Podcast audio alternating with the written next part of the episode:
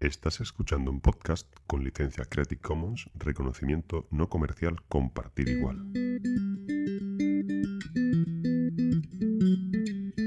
Eh, venga, le damos las gracias a todos los podcast amigos que han puesto la promo de cotidiano.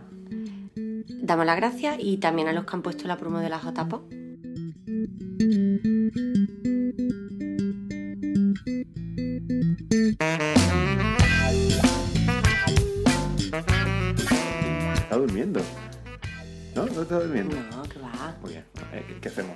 Muy bien. ¿Has descansado esta semana? ¿Has tenido...? No, esta noche. Ah, esta noche, semana ha sido de no parar. Hemos tenido un fin de semana, un, final de semana un poco así. Sí, a mediados, pero al final. Así, un poco a medias, pero al final. Pero bueno, en fin.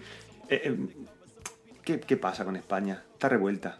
Estamos en boca de todos los telediarios internacionales, de todos los periódicos internacionales, de... Me parece que estoy viviendo en otro sitio distinto. Sí. Cuando yo veo un telediario internacional o leo un periódico extranjero, me parece que estoy viendo otra cosa distinta a lo que nos cuentan aquí. sí. ¿Te das Sí, sí, cuenta? sí, sí, se ve un- una panorámica que te dan ganas de llorar más que viéndolo desde aquí.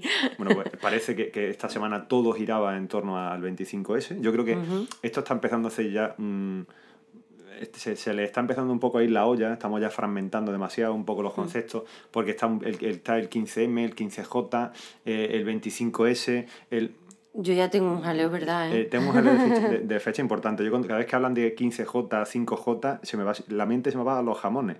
Este, tiene que estar hablando de un jamón muy bueno, de una, de una denominación de origen fantástica, porque esto tiene un montón de J. Sí. Pero no. Eh, el tema es que empezamos la semana un poco todavía con el revuelo de este, de este discurso. eh, este discurso en el que se hablaba de un modelo federal al que parece ser que, es que al que se quiere tender, ¿no? que era el carro al que se sumaba Rubalcaba. Y, y bueno, parece que Rubalcaba eso, pues que se suma a este tren de, de más. Y hablan de, de federalismo y demás, de saltarnos la constitución y las leyes para, la- para lo que nos conviene y para los que no, no, y tal. Entonces, Mm. bueno, eso creo que quedará un poquito ahí relegado hasta que estén las cosas claras, porque este, con este discurso llevan, llevan muchísimo tiempo y esto pues, yo creo que no dejan de ser bravatas Y yo creo que más de, de ahí no van, no van ahí. El 25S. ¿Qué ha pasado el 25S? Bueno, pues eh, yo he podido leer un montón de cosas, he podido leer a un montón de gente, he visto noticias, he visto telediarios. Diferentes puntos de vista, diferentes... Exacto. Sí, sí. Entonces, eh, eh, ¿qué, es lo, ¿qué es lo que...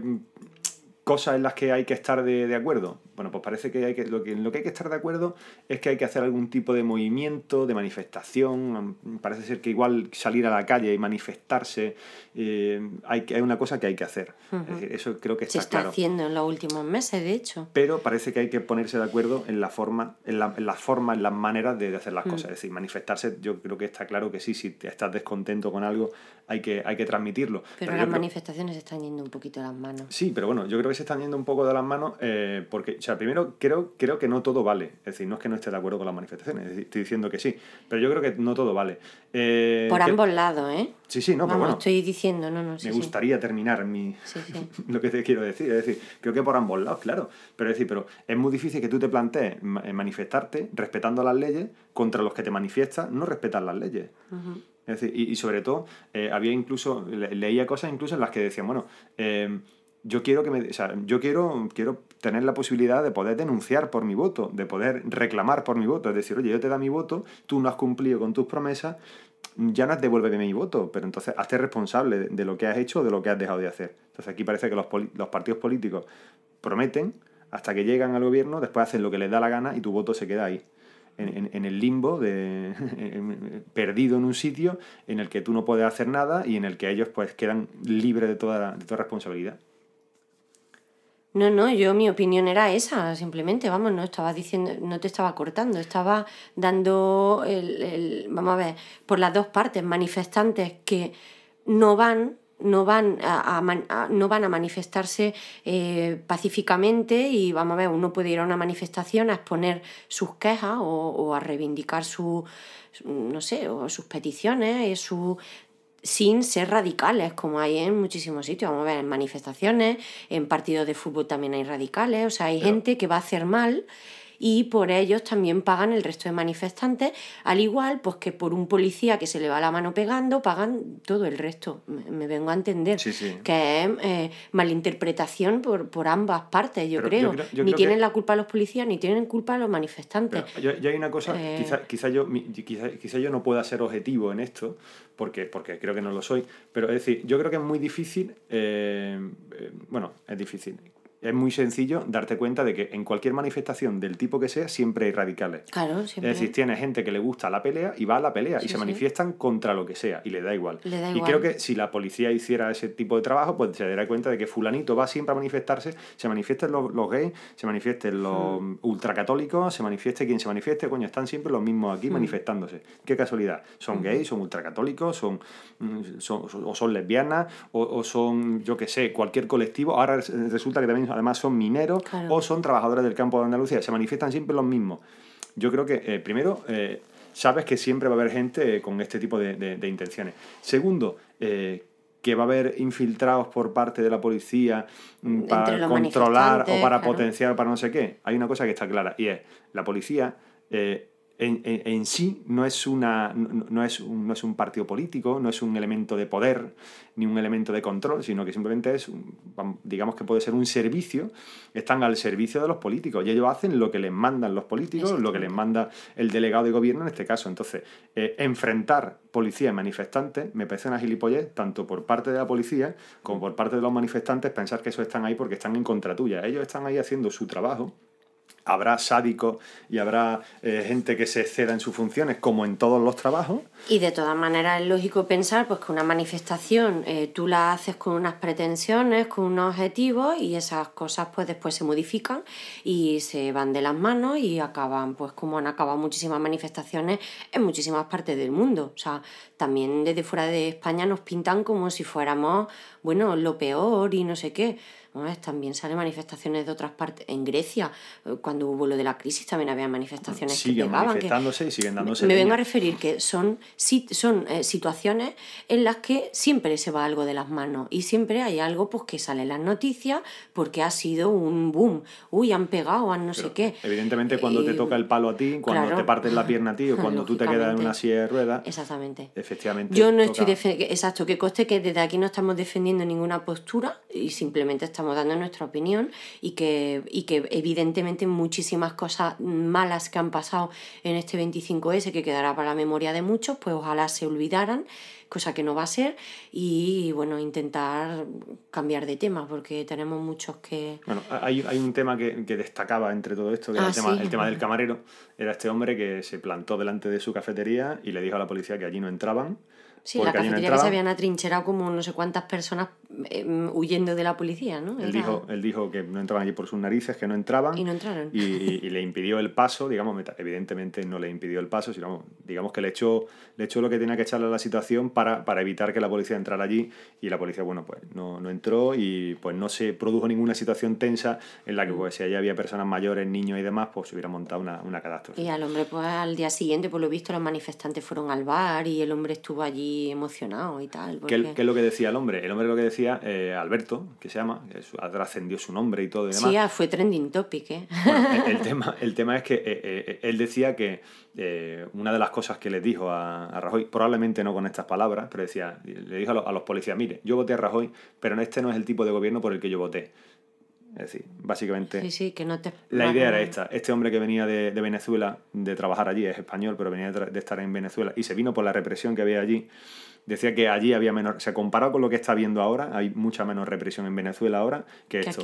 Y casualmente Rajoy, digamos que ataca a, a Chávez por esto mismo, ¿no? Y resulta que se está, es tan opuesto que al final está dando la vuelta y se está convirtiendo en, exactamente lo mismo. Pasar, ¿Y qué hacía, qué hacía, qué hacía nuestro presidente favorito pues eh, mientras... Pues se paseaba por Nueva York diciendo que los que tenían razón eran los que, tuvo ahí un pequeño lazo, los que no se manifestaban. O sea, los que estaban en su casa y demás. Éramos los únicos cuerdos, ¿no? Sí, bueno. Por decir que nos estábamos callando, ¿no? Claro, sí. Si tú ese día estabas en otro sitio y no te podías manifestar, eh, eh, es que tú le estabas dando la razón a Rajoy. Exacto. Quizás limitarlo así es un poquito no, quizás ya sea un poco corto. Pero bueno, en fin. Eh, ¿Qué más? Eh, leía las noticias que, bueno, pues eh, hablamos de enfermería porque... lo Porque además ha sido noticia esta semana. Le hemos visto en, bastante, en bastantes portadas de periódicos y hablan de eso, de la exportación de enfermeros. De que tenemos 13.000 enfermeros listos para mandar fuera. No, Eh, no, parece- regulada, exacto, que ya el gobierno Bueno, sí, y, pero, y bueno, la de esta. A lo que voy es que parece que seamos artículos de, yo qué sé, tenemos 13.000 pares de zapatos dispuestos para mandar fuera o 13.000 camiones de, Bueno, también de es según cómo se mire. Sí, pero eh, el Yo tema no lo está... veo así. Ya, vamos, a ver, a, lo- a dónde voy, a dónde voy es a esto. Me parece absurdo que tú, te, te- o sea, que tú pretendas dedicarte a formar personal para exportar. Primero, eso me parece absurdo. Eso es lo triste. Decir que tienes 13.000 en paro es decir muy poco de tu sistema sanitario. Porque yo cogería, por ejemplo, eh, me iría a la OMS y miraría y diría, oye, mira, a ver, ¿cuál es el ratio de enfermero-paciente que tendría que haber en un país civilizado del primer mundo? Sí, evidentemente Es tal. estamos muy por ¿Cuál es el que hay en. España? Uh, en España hay menos. Y en España vais a exportar enfermeros. No, en España lo que estáis haciendo es, eh, tenéis una sanidad, una sanidad buena que funciona fantásticamente bien para los medios que, de los que dispone y encima lo que, lo que hacéis es privaros de un montón de profesionales. Eso es malo. Eh, me parece peor todavía que cada año se sigan licenciando 9.000 enfermeros. Eso es lo que digo que me parece penoso, porque si no se regula eso, pues evidentemente cada año va a haber más enfermeros en paro. Vamos a ver, o quitas plaza o das menos, porque si no hay trabajo, ¿para qué un número- plazas para...? Un número clausu eh, está claro que tiene que Hombre, haber. Es que si no... Eh, Eso está clarísimo que tiene que haber, pero otra cosa que tendría que regularse muchísimo es el tema de las universidades privadas. Exactamente, Es decir, también. universidades privadas, hombre, no voy a decir, ah, ninguna, fuera, todas. No, pero No, o todo el mundo puede entrar tampoco, o No, sea, pero porque limitar, tenga dinero. hay que limitar el número clausus. Exacto. Por ejemplo, cuando tú hacías antes, el otro día escuchando conversaciones que escucha uno por ahí que roba y demás, eh, tú, eh, tú antes hacías unas oposiciones y había 500 enfermeros o 500 médicos y tú te enfrentabas contra 500 tíos de, de- cualquier categoría y pues el mejor se la llevaba. Eh, eh, ahora se la sigue llevando el mejor, pero eh, lo que quiero decir es que tú te enfrentabas antes a, a 500 y esos 500, pues bueno, pues lo había mejores, peores y demás. Ahora tú te enfrentas a 500 y resulta que los 500 a los que te enfrentas ya han pasado por un filtro de una selectividad, ya han pasado por un filtro de la carrera, es decir, han pasado por un montón de filtros y resulta que te enfrentas contra 500 tíos que están igual o mejor preparados que tú, con lo cual ahora la cosa es prácticamente imposible, es decir, estás, eh, tienes a, a 500 tíos súper preparados para esos puestos, pero sabes que estás, ya no solamente es que te quedas con los mejores, es que estás perdiendo a, otra mucha gente buena, porque la criba, la criba ya se ha hecho durante un montón de tiempo, ya se han pasado un montón de cribas. Entonces, en la última criba te sigue quedando un montón de gente buena que es la que se te escapa también. Pero el resumen de esta noticia, por si la gente piensa que lo hemos cogido, el resumen de esta noticia es que a partir de ahora es nuestro propio colectivo, o sea, nuestro propio Consejo General de Enfermería, el que ha hecho un trato, bueno, ha hecho un trato, eh, ha puesto en marcha un nuevo programa que se llama Euronursing, que exporta enfermeros. O sea, es nuestro propio colectivo el que nos invita a abandonar el ahí país no por los malos años que vienen en nuestra profesión. Lo que está claro es, eh, eh, pero el Consejo General de Enfermería, los colegios de enfermería, ¿no deberían de estar para otra cosa? Ahora que son una ETT, o sea, ya no hay ETT, hay que reinventarlo. Habrá algún, sí, En fin. eh, sería nuestra, exactamente, nuestra ETT, entre comillas, que tiene una parte buena porque, vamos a ver, por primera vez, aunque siempre se ha hablado, se reconoce que es un colectivo que ha estado muy maltratado últimamente y que no esperan tiempos peores, porque eso es lo que dicen, y bueno, y bueno, te están ayudando ayudándote a facilitarte trámites, que eso también es muy importante, porque la mayoría de gente no se ha ido por todos los papeleos, no sé qué, y bueno, lo están facilitando bastante, así lo que... que está claro es que en los sitios en los que hay mucha demanda y hay mucha necesidad de profesionales, de los que sean, Mm. estos trámites se relajan y se, fa- se facilitan mucho. Entonces, Mm.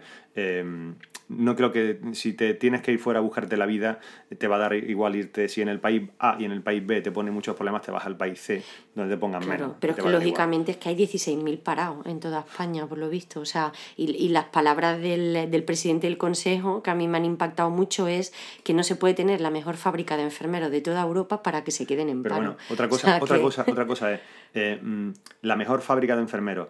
Pero, eh, oye, ¿que ¿esto dónde es? ¿Esto, ¿Esto es una cosa que os creéis vosotros? ¿Habéis visto enfermeras de Estados Unidos trabajar? ¿Aquí? No. ¿Habéis visto? No, pero me refiero, eh, si tú has ido allí y los has visto trabajar a ellos, eh, no creo que sean torpes ni que tengan dos manos izquierdas. o sea, No, pero tendrán muy- regulado, supongo, más el... Pero que esto de, es como en- a, a todos los sitios a los que tú vas, a todas las universidades a las que tú vas, es la mejor universidad, de la mejor Sí. facultad de... No, eso, eso es una cosa que se dice en el sitio localmente para que tú te la creas y te venga arriba.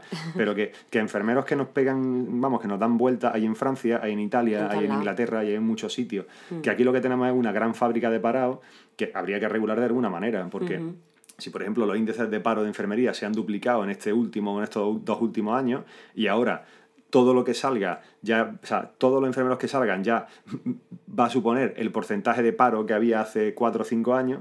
Es decir, es que no, o sea, si antes había parado 8 o 10 mil enfermeros y ahora cada año salen nuevos, 16.000, o sea, es una ahora cada año salen 9 mil, o sea, Pues claro, no, no lo tengo claro. en las cuentas no sale. En fin, eh, ¿qué más cositas? Bueno, pues parece que Andalucía al final se anima y acudirá al fondo de rescate y pedirá Sí, pues casi de tanto 5.000 hablar. millones. No, pero después de, de leer todo esto, decir, bueno, eh, mm, ¿qué? ¿Qué, o sea, ¿qué es lo que van a hacer con este dinero? Bueno, pues dicen, lo quieren vender, sea, venden la moto de, eh, bueno, esto es para hacer frente a compromisos de deuda, mejorar déficit y, y pagar proveedores.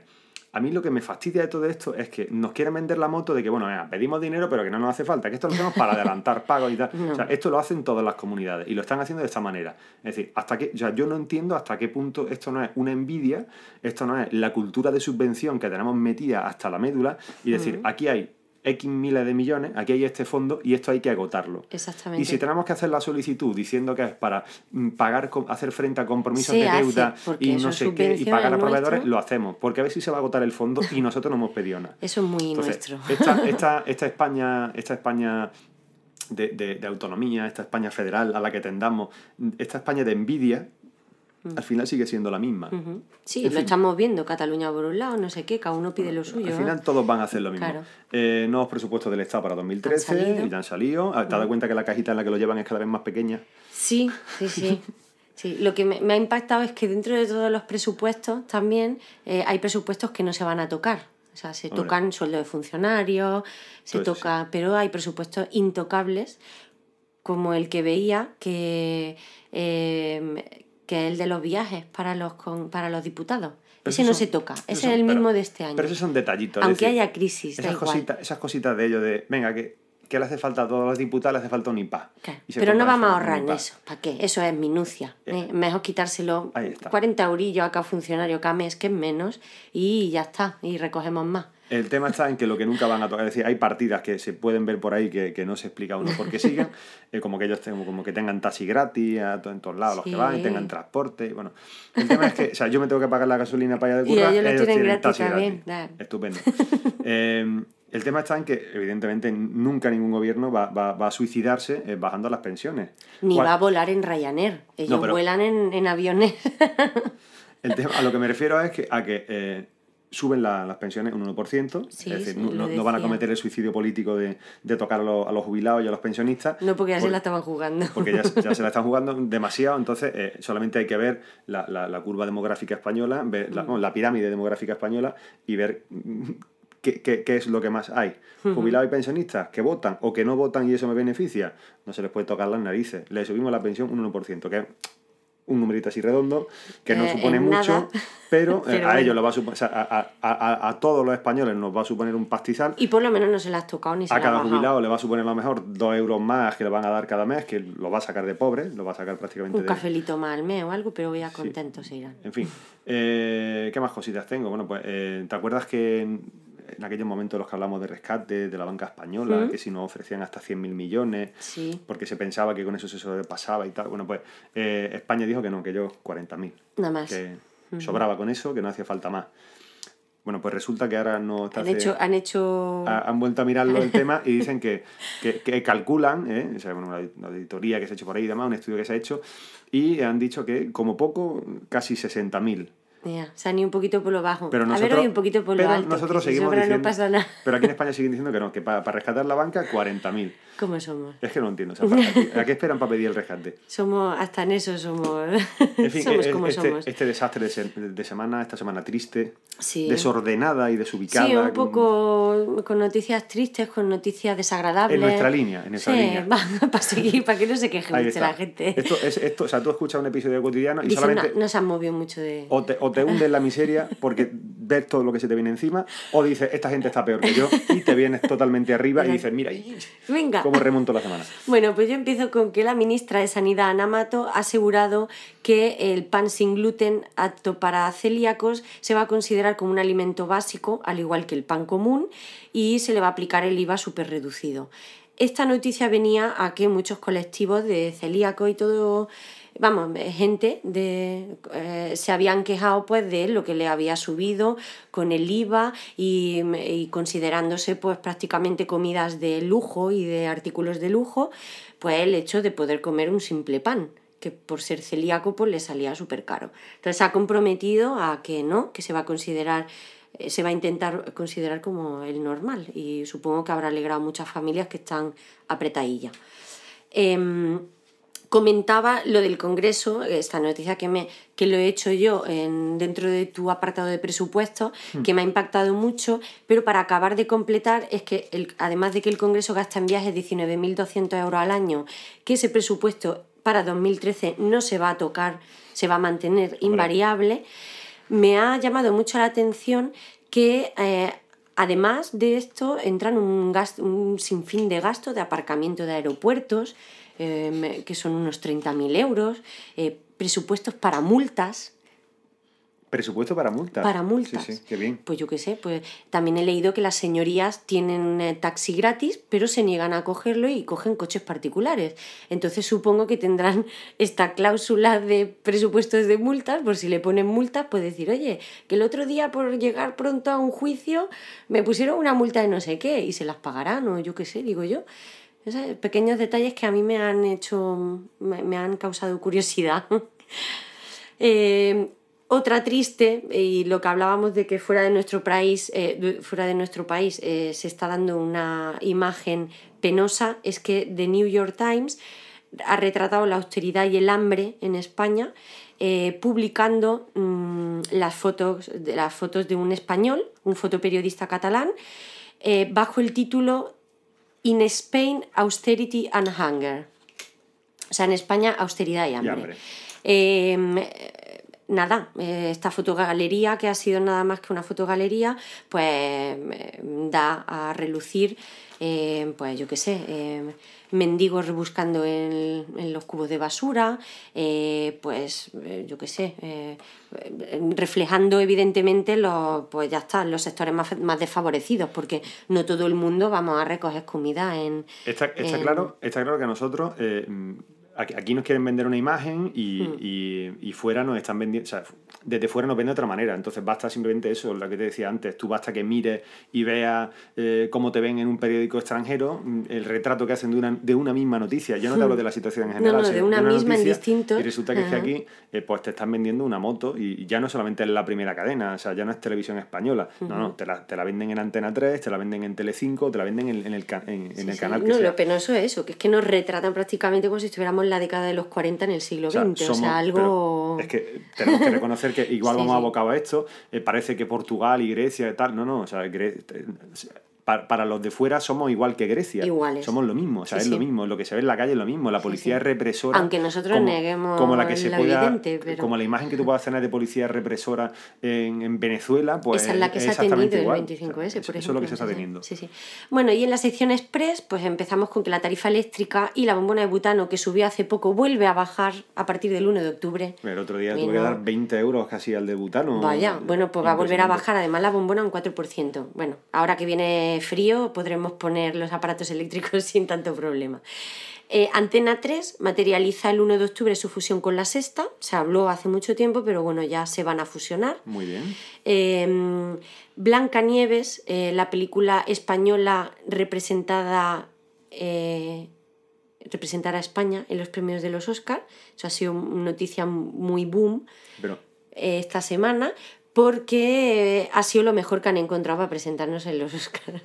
Yo no he visto la película, he, he leído críticas, he leído, eh, ya partiendo de la base de que es muda y rodada en blanco y negro y que pinta la historia de Blancanieves y que salen enanos toreros, a mí me da un poquito de yuyu. A mí hay una, cosa, hay una cosa que no entiendo. Y bueno, esto eh, quizás no sea ni el momento, ni la sección adecuada, ni el podcast adecuado para, hablar de ello. esto ya hablarán los podcasts de cine, evidentemente. pero bueno, es decir, no entiendo cómo narices se intenta eh, proteger esta industria de cultura y que pagamos todo y después se nos intenta hacer repagar otra vez esta cultura. Es decir, si esta película estupenda se ha hecho con la idea de, con dinero público y se ha hecho con la idea de recaudar dinero, evidentemente mm, van a recaudar muy poco dinero y si lo Mm. hacen de esa manera es porque les importa muy poco el presupuesto. Es decir, el dinero para ellos no es un problema. Lo Si le importaran, mm, si le, import- o sea, si le importaran eh, eh, el público, si le importara el espectáculo, pues entonces eh, quizás harían la película de otra forma. Quizás fuera menos cultura, sí, pero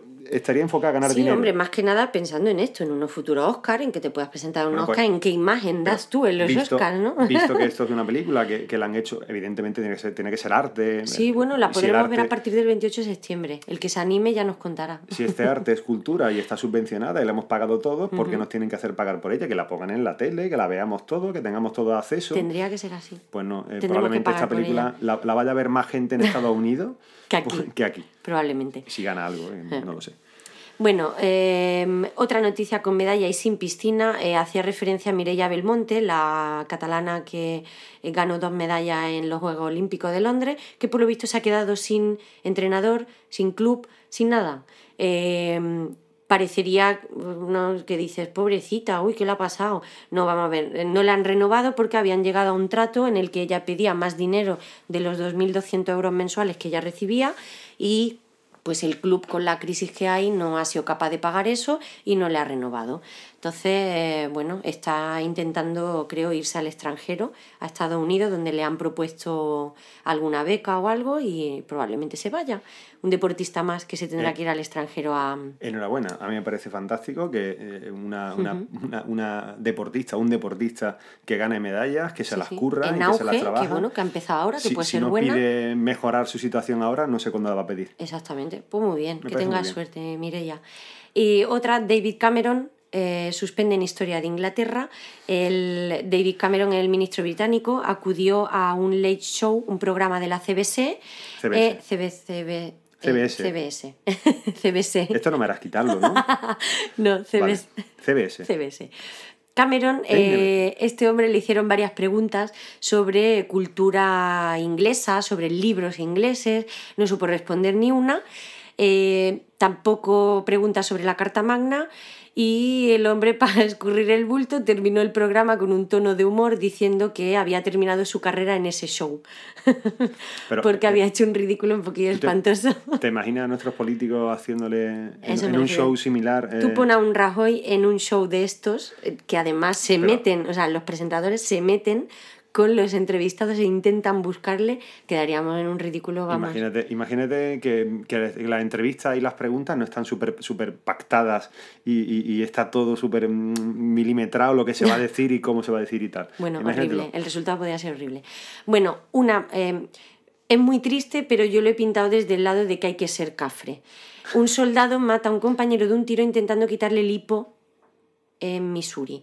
Para quitarle el hipo le apuntó con una pistola que supuestamente estaba descargada y le pegó un tiro de verdad. O sea, creo que este hombre va a tener serios problemas de aquí en adelante. Hombre, yo, yo debo confesar que alguna vez he entrado con una jeringa gigantesca, con una aguja enorme en alguna habitación para quitar Pero, un hipo pues de un ten susto. cuidado, a ver si te va a disparar la aguja. ¿Cómo se me y- dispare la aguja? Bueno, otra noticia que ha salido en todos los sitios esta semana es que un magnate de Hong Kong ha anunciado que ofrece la suma de 64 millones de dólares al hombre que consiga conquistar, a su hija lesbiana.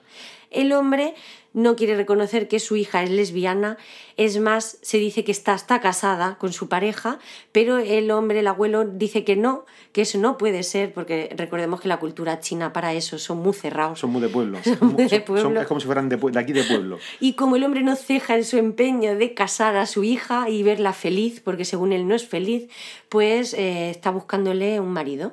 La mujer está, mm, la hija está apoyando a su padre en esa decisión y está viendo los, Bueno, las ofertas que le están que, llegando. lo que sí está claro, bueno, la hija hablaba diciendo que evidentemente sí, ella que, sigue que el lo abuelo sigue está siendo, chocho prácticamente. Pero lo que sí está claro es que, eh, amigo, o sea, lo que sí está claro es que el novio, no sé si le gustará mucho la hija de este, de este señor, pero sí le gustará el dinero, Sí, porque sí, 64 sí, pero, millones hombre, ya son te digo, te estará lamentando por no poderle echar los hasta ahora.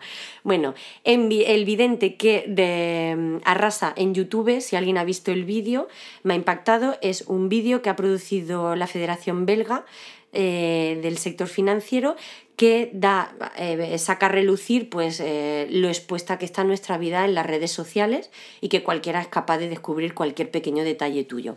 Entonces han puesto a un vidente que es chufla y que... Quiero decir que eh, em, con un equipo de hackers y todo eso, al mismo tiempo que él está delante de la persona, le van averiguando datos de Facebook, de detalles como tiene un perro que se llama no sé quién, eh, tiene una moto lila, pues le va diciendo el vidente, usted tiene una moto lila y la gente la ves que flipa. Dios, ¿cómo sabes eso? Tiene, un piso, lo has puesto en venta. Está muy bien. Yo os digo que veáis el vídeo porque el hombre hace hasta bailes, en plan, vamos a convocar a los espíritus y la gente se mete en situación.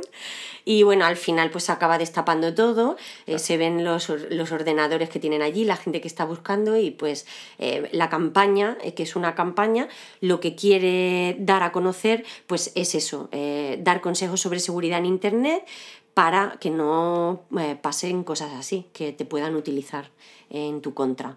Eh, lo podéis ver, o sea que está muy bien. Em, esto es una cosa que yo te mandé hace ya tiempo. Sí, se hablaba hace mucho tiempo, pero como está arrasando, porque está teniendo un montón de visitas se en ha perdido internet. En tu buzón de entrada. Tengo muchas cosas, soy una mujer muy ocupada. y para terminar, otra que ya ha sido la mejor de la semana es que una máquina extractora de semen busca mejorar las tasas de donantes en China. En China, a pesar de que es uno de los países más superpoblados, tienen el problema de la ausencia de donantes de esperma. Casualmente, porque las leyes de allí pues impiden que los hombres se hagan donantes de semen. Entonces, los pocos que donan, por lo visto, o no deben hacer muy bien la técnica, o eh, lo que sale no es muy, vamos, no se puede reutilizar casi todo o lo que sea. Entonces estos, em, estos em, inventores han dicho, mira, a lo mejor que lo haga una máquina y lo haga bien eh, y que la gente se quede satisfecha. Eh, con esa sensación de... Del deber cumplido. exacto. he donado, lo he dado Que también el vídeo es muy revelador. Mm, me dio un poquito de cosica, pero bueno, como no salía ningún, ningún, no salió ningún voluntario, pues bueno, viendo la máquina tampoco es tan escandaloso.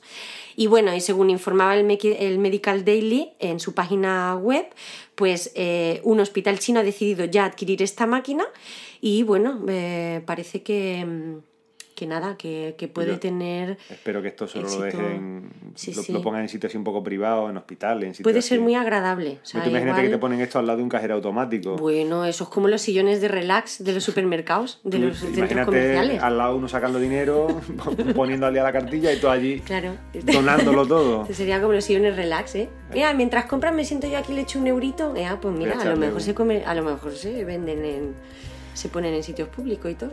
Ah, bueno, el, tiempo apremia, ya no llegamos, así que eh, te veo por aquí la semana que viene. Nos veremos la semana que viene. ¿Seguro? Sí, hombre, sí, sí. Contra viento y marea. Que estás muy ocupada. Mucho.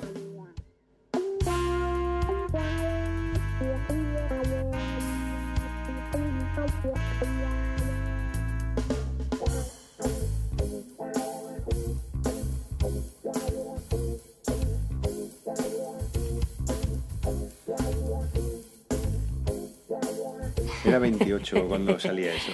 23. ¿Te has dado cuenta que no hemos contado nada de, lo del iPhone 5? Es que no venía a cuento. ¿Cómo que no venía a cuento? Que no venía a cuento. Que ya lo contarán tu Ese viaje ahí en mitad de la noche, con lluvia. Con nocturnidad y alevosía, a las 4 de la mañana. Ya nos decía, tened cuidado que hay un poco de niebla. Y por la zona antequera, por ahí, cuatro nubes así un poco chungas y dije, pues esto no es niebla ni esto es nada, esto son bobas. y cuando ya estábamos en Málaga prácticamente, que teníamos que ir casi parados porque no se veía nada. No se veía un carajo ni por la lluvia, ni, por la... ahí está, por hablar. decimos, bueno, es igual, seguimos para adelante, de repente pasamos el banco de niebla más grande del mundo, sobre todo porque, vamos, o sea, niebla, niebla fuerte, carretera mala, chunga, que no estaba preparada. O sea, poquísimas señalizaciones que se vieran con algo de, de niebla, no había guía en el suelo, no había nada. Y, y decíamos, coño, mm, menos mal que ahora ya no llueve y se ve estupendo para ver los carteles del centro comercial. Sí. Los cojones.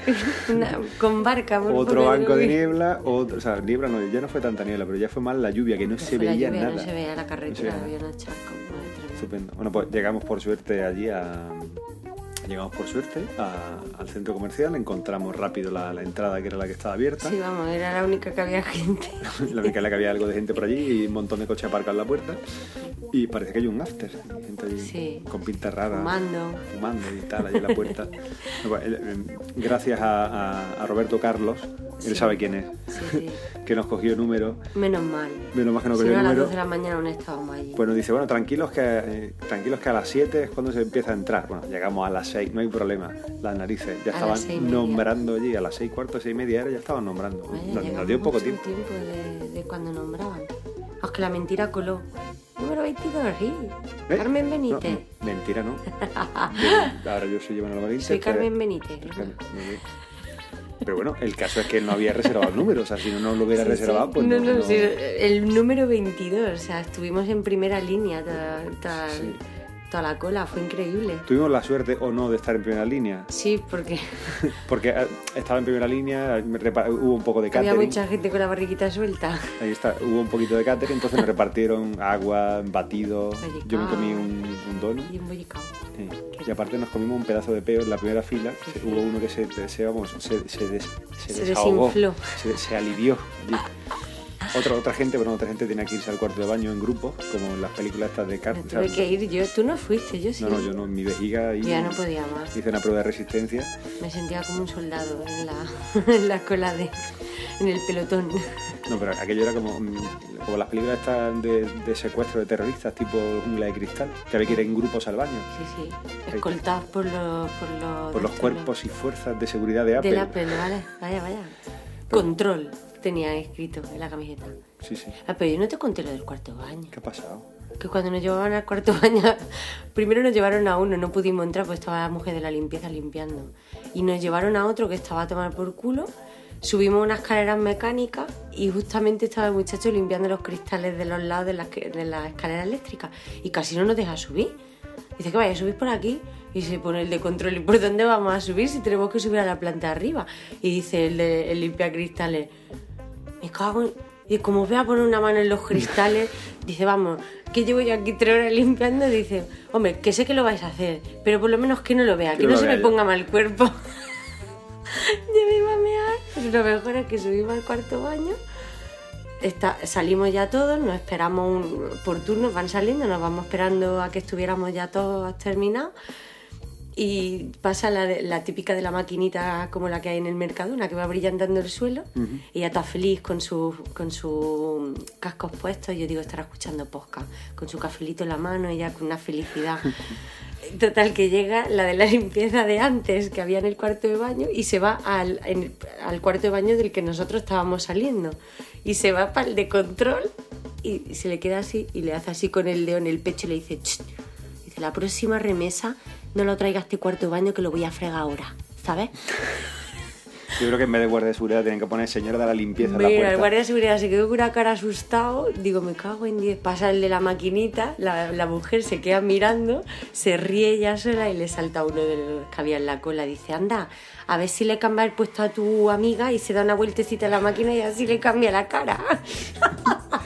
Yo creo que para controlar las colas, con, con dos señoras, o sea, Apple tiene allí un montón de gente controlando y demás de seguridad y tal. Yo creo que con dos limpiadoras Es que... ya sobraba, ya lo tienen controlado todo, daba igual que la cola fuera de 10, que de, de 200 personas, eh, todo bajo control. Con... Es que trabajar a esa hora de la mañana es que la gente tiene, tiene el carácter agriado. Agria, agria un poquito, agria un poquito el carácter. Sí, pero nos reímos un montón, man.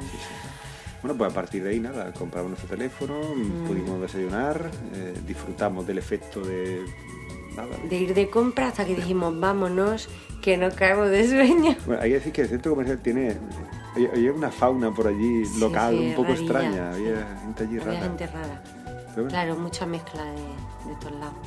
En fin, eh, nada más. Bueno, esto lo contarás ya más detenidamente. En, mi charla. Esta era la, la anécdota que no te había contado, por cierto. Esto se lo contaré a Philip.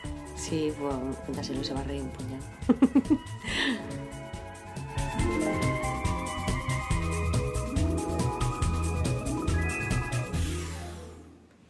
Si te ha gustado este podcast, entra en iTunes y valóranos.